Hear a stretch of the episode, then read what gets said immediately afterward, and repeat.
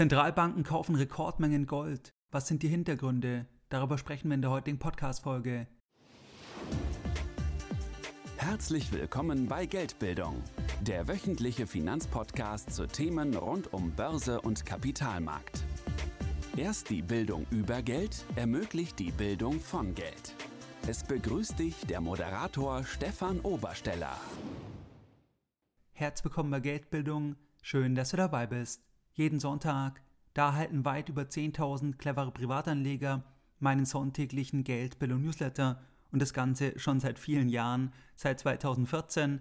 Das heißt, Geldbildung befindet sich mittlerweile bereits im neunten Jahr. Bei diesem sonntäglichen Format, da besprechen wir ganz verschiedene Themen. Das heißt, es kann sein, dass wir gemeinsam antizyklische Investmentchancen besprechen. Das kann sein, dass wir makroökonomische Entwicklungen besprechen, die wichtig sind für dich als Privatanleger dann bekommst du immer auch als erster über den Newsletter die Informationen, wenn es neue Seminartermine gibt von Geldbildung, wenn zum Beispiel der IC von Geldbildung seine Tore wieder geöffnet hat für neue Mitglieder. Im Rahmen von diesem Angebot, da führe ich ja ein Echtgelddepot mit 100.000 Euro. Das heißt also, wenn du sagst, ja, der Podcast gefällt dir, du möchtest noch mehr Unterstützung von Geldbildung, dann kannst du dich uns gerne anschließen.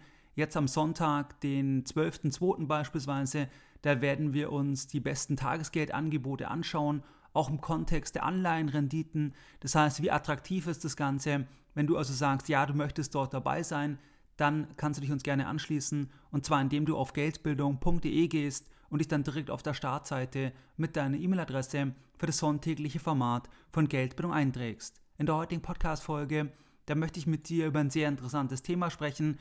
Und zwar sprechen wir heute über das Thema, der Zentralbanken, und zwar, dass man dort beobachten kann, dass die zuletzt jetzt wieder verstärkt in Gold investieren. Und wir besprechen hier ein Arbeitspapier, wo die Autoren vom IMF versucht haben herauszufinden, was sind eigentlich die Punkte, wo man dann sagen kann, wenn das eintritt, dann kaufen Zentralbanken verstärkt Gold. Das führt dann zu Goldkäufen. Das heißt, das werden wir heute in dieser Folge besprechen. Im dritten Quartal 2022, da kauften Zentralbanken für 20 Milliarden US-Dollar Gold. Gemäß dem World Gold Council, da war dies der größte quartalsweise Zukauf von Zentralbanken in den letzten 55 Jahren. Was sind die Gründe, dass Notenbanken Gold kaufen? Der Internationale Währungsfonds, der hat im Januar 2023 ein Arbeitspapier mit dem Titel Gold as International Reserves, a Barbarous Relic No More veröffentlicht. Auf Deutsch übersetzt, Gold als internationale Reserve ist es jetzt kein barbarischer Relikt mehr. Der Titel deutet bereits an, dass es eine Trendwende gab. Das heißt, dass Zentralbanken jetzt wieder seit einiger Zeit mehr Gold kaufen und wir besprechen hier die konkrete Trendwende, weil das war nicht das dritte Quartal 2022, sondern das Ganze liegt deutlich weiter zurück. Im Rahmen des Arbeitspapiers, da versuchen also die Autoren die Hintergründe für die Käufe von Gold von Zentralbanken zu verstehen. Die Goldbestände, die Zentralbanken bzw. offizielle Stellen halten, die liegen gemessen an der Anzahl an Feinunzen Ende 2021 bei ca. 1100 Millionen Feinunzen. Wenn wir uns das mal anschauen, dann ist es so, dass ca. 10% der offiziellen Bestände werden von internationalen Organisationen gehalten. Das ist primär der Internationale Währungsfonds und die Bank für internationalen Zahlungsausgleich in Basel. Vom Rest werden ca. zwei Drittel von entwickelten Ländern und ein Drittel von Schwellenländern gehalten. Wenn wir uns die Entwicklung der Goldbestände anschauen von dem offiziellen Sektor, von den Zentralbanken, dann ist es dort so, dass bei dieser Veröffentlichung vom Internationalen Währungsfonds, dass sie sich das anschauen seit 1950 bis Ende 2020. Dort sehen wir, dass die absoluten Goldbestände, die sind von 1950 raufgegangen bis Anfang der 70er Jahre.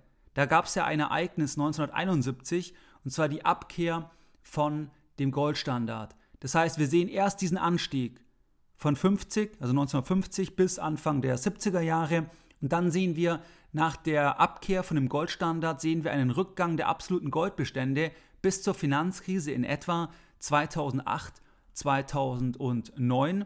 Und seit der Finanzkrise, da sehen wir wieder einen Anstieg der absoluten Goldbestände. Wir sind jetzt also ungefähr im Bereich von 1100 Millionen Feinunzen und im Tiefpunkt bei der Finanzkrise, wo dann die Trendwende kam, da waren wir so bei ungefähr 850, 900 Millionen Feinunzen insgesamt betrachtet. Wenn wir uns den relativen Anteil anschauen von Gold in Relation zu den gesamten sogenannten Reserve Assets, das heißt zum Reservevermögen. Das ist zum Beispiel, wenn die Schweizer Nationalbank, wenn die Dollar halten, wenn die Euro halten, dann wäre das Teil von deren Reserve Assets. Da sehen wir auch, dass der relative Anteil betrachtet von 1950 bis 2020, dass der erstmal deutlich zurückgegangen ist im Trend und wir sehen jetzt auch seit einigen Jahren hier eine Trendwende, auch wieder so rund um die Finanzkrise, dass also auch der relative Anteil an den gesamten Reserve Assets, dass da Gold auch wieder eine wichtigere Rolle einnimmt. Also Trendwende, Finanzkrise und vorher war dann der Kipppunkt auch die Abkehr vom Goldstandard. Wenn wir uns die absoluten Goldbestände anschauen, dann sehen wir am Platz 1 die USA. Die USA, die hält per Ende 2021 knapp 262 Millionen Feinunzen. Dann kommt Deutschland mit 108 Millionen Feinunzen, dann Frankreich, beziehungsweise dann erst Italien, dann Frankreich, aber die haben mehr oder weniger die gleichen Bestände, dann Russland mit 74 Millionen Feinunzen, dann China mit 63 Millionen Feinunzen aufgerundet und dann die Schweiz mit über 33 Millionen Feinunzen. Die EZB hält beispielsweise etwas über 16 Millionen Feinunzen. Wenn wir uns das mal anschauen pro Kopf, dann ist es bei Deutschland so, dass also Deutschland pro Kopf ungefähr 1,3 Feinunzen hält. In der Schweiz ist es so, dass die Schweiz ungefähr 3,8 Feinunzen je Bürger hält. Das heißt also das zu den offiziellen Goldbeständen. Wenn wir uns anschauen, wer waren denn die größten Käufer und die größten Verkäufer von 1999 bis 2021. Dort sehen wir, dass der größte Käufer, das war Russland mit einem Zukauf von 61 Millionen Feinunzen in diesem Zeitfenster. Dann kommt China mit knapp 50 Millionen, dann die Türkei mit über 17 Millionen, dann kommt Indien, dann Kasachstan, Usbekistan, Saudi-Arabien, Thailand, Polen, Mexiko. Das waren die größten Zukäufer in diesem betrachteten Zeitfenster. Wer war der größte Verkäufer? Das war die Schweiz mit knapp 50 Millionen Feinunzen, was die Schweiz verkauft hat in diesem Zeitfenster. Dann kommt Frankreich, dann der Internationale Währungsfonds, auch die EZB hat fast 8 Millionen Feinunzen verkauft und auch Deutschland war in dem Zeitfenster auf der Verkäuferseite mit 3,5 Millionen Feinunzen. Jetzt stellen wir uns ja die Frage, wir haben also jetzt festgestellt, dass die Trendwende die Finanzkrise war, seitdem steigen die absoluten Bestände wieder, auch der relative Anteil der Reserve Assets steigt und jetzt sehen wir also hier einen starken Zukauf auch im dritten Quartal 2022. Die Autoren von diesem Arbeitspapier vom Internationalen Währungsfonds, die haben sich jetzt angeschaut, ob es irgendwelche Faktoren gibt, wo man sagen kann, wenn das eintritt, dann kaufen hier Zentralbanken verstärkt Gold und die Autoren kommen hier auf drei Faktoren und die werden wir jetzt besprechen. Der erste Faktor ist das folgende, und zwar, dass die Analyse vom Internationalen Währungsfonds andeutet, dass einige Zentralbanken auf relative Kosten und Renditen reagieren. Sie erhöhen den Goldanteil, wenn die erwartete Rendite hoch ist, während die auf Finanzanlagen wie US-Staatsanleihen niedrig ist.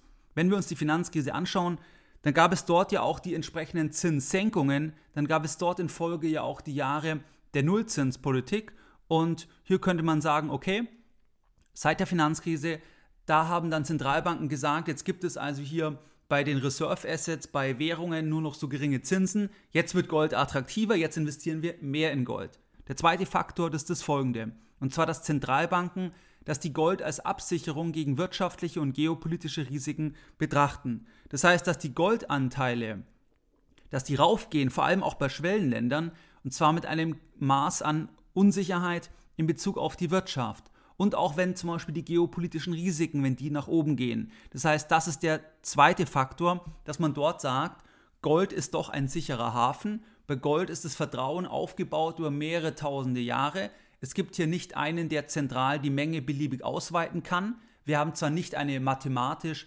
berechnete Obergrenze, wir wissen nicht ganz genau, wie viele Bestände wir haben, aber man kann es nicht beliebig vermehren. Das heißt also, dass dann Gold aufgrund dieser Eigenschaften dann doch auch bei geopolitischen Risiken, bei wirtschaftlichen Risiken, bei wirtschaftlicher Unsicherheit, dass dort Investoren dann doch wieder auch hier dann dieses Asset einfach suchen, wenn eben hier die Risiken nach oben gehen. Wir sehen das auch auf der Firmenseite. Palantir beispielsweise, das ist ja eine börsennotierte Tech-Firma, die investierte in Erwartung steigender unerwarteter Ereignisse als börsennotierte Gesellschaft im August 2021 in physisches Gold, um sich vor einem Black Swan Event zu schützen. Die damalige Begründung war, dass man erwartet, dass in Zukunft die Anzahl an unerwarteten Ereignisse, dass diese Anzahl raufgehen wird. Man erwartet noch mehr Unsicherheit, sei es jetzt von der Geopolitik oder auch wirtschaftliche Unsicherheitsfaktoren. Das war damals die Begründung.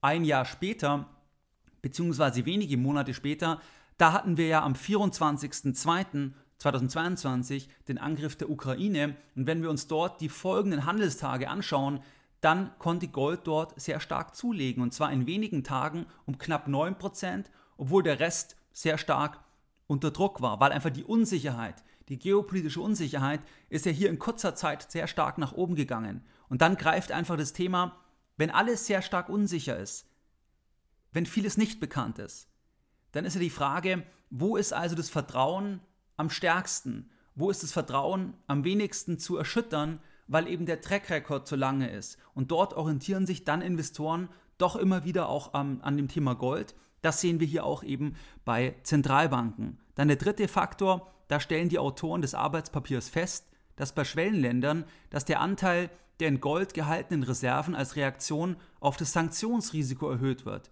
Das heißt, viele der größten jährlichen Anstiege der Goldbestände einzelner Zentralbanken, der finden zu Zeiten statt, in denen diese Zentralbanken finanzielle Sanktionen unterliegen oder wenn Zentralbanken befürchten, dass bald Sanktionen kommen könnten. Das heißt also ein Sanktionshedge könnte man sagen und das ist der dritte Faktor. Wenn wir uns jetzt die Frage stellen, 2022 im dritten Quartal, dann können wir sagen, dass der Punkt 1 das ist jetzt nicht so der Punkt. Das heißt, die Zinssituation, die ist ja jetzt eher so, dass eben die Staatsanleihen wieder mehr Rendite abwerfen. Das heißt, wir sind jetzt zum Beispiel im Dollarraum wieder bei über 4%, auch am kurzen Ende. Das heißt, das ist eine andere Situation im Vergleich zur der Zeit nach der Finanzkrise, wo wir dann die Nullzinspolitik hatten. Das heißt, die Zukäufe werden vermutlich eher bei Punkt 2 und Punkt 3 zu sehen sein, also bei diesen Argumenten zu verorten sein. Das heißt also, dass Zentralbanken das als Absicherung sehen. Also beim Thema geopolitische Risiken, dass man dort große Risiken sieht, dass man wirtschaftliche Unsicherheit sieht, dass man das vielleicht als Begründung verwendet, um zu kaufen.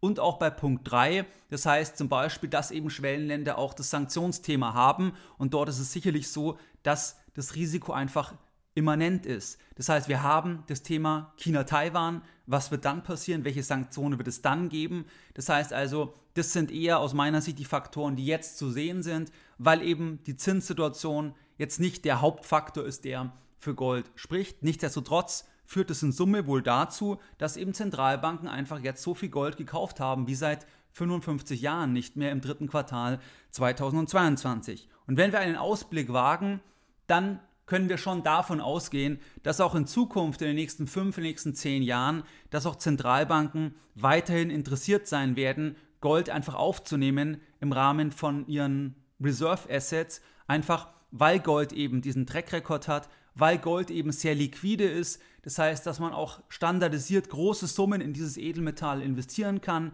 Das spricht alles dann wieder für Gold und die Risiken werden nicht weniger werden auf geopolitischer Seite. Die wirtschaftlichen Risiken werden nicht weniger werden, auch die Sanktionsthemen werden nicht weniger werden. Es wird immer wieder Situationen geben, wo Länder eben sagen, wir verurteilen das Verhalten anderer und sanktionieren. Und dann wird vor allem auch wieder für Länder im Wachstumsbereich, für, für Länder in der BRIC-Staaten, da wird weiter auch dann das Thema Gold einfach hier auf dem Tableau sein. Und deswegen gehe ich persönlich davon aus, dass wir die Trendwende, die wir jetzt rund um die Finanzkrise gesehen haben, dass eben verstärkt wieder Gold gekauft wird, dass diese Trendwende, dass die auch noch in die Zukunft trägt und Zentralbanken weiter auch auf Gold setzen werden. Auch zum Beispiel, weil man weg will ein bisschen vom Dollar und dann einfach hier Alternativen sucht.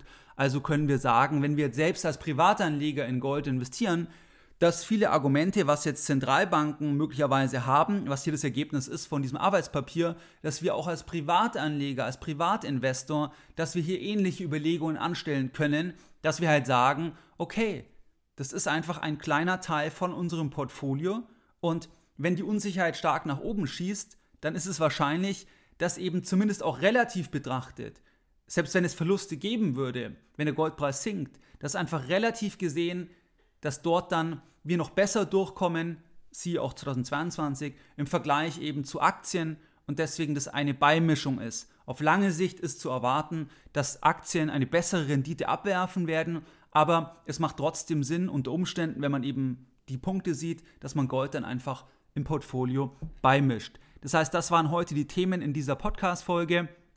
Und ähm, wie du es gewohnt bist, da möchte ich jetzt in dieser Folge heute auch nochmal ganz kurz mit dir die Lessons Learned besprechen. Die Lessons Learned der heutigen Podcast-Folge, das ist das Thema, das wir uns angeschaut haben, dass Zentralbanken Rekordmengen an Gold kaufen. Das heißt, im dritten Quartal haben die so viel gekauft wie seit 55 Jahren nicht mehr. Wir sehen hier die Gründe. Das heißt, wir haben uns ein Arbeitspapier angeschaut vom Internationalen Währungsfonds und da geht es halt darum, dass die drei Gründe feststellen.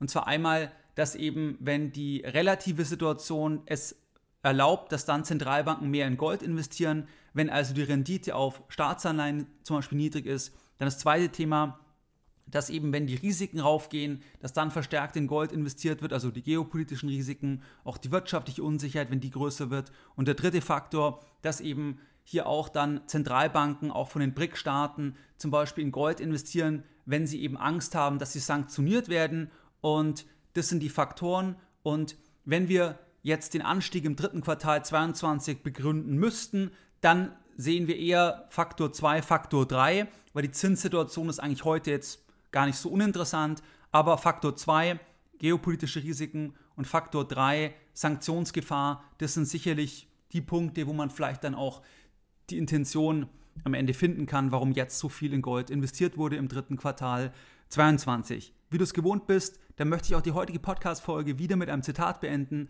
und heute ein Zitat von JP Morgan. Gold is money, everything else is credit. Mehr Informationen zu Themen rund um Börse und Kapitalmarkt findest du unter www.geldbildung.de. Und immer daran denken, Bildung hat die beste Rendite.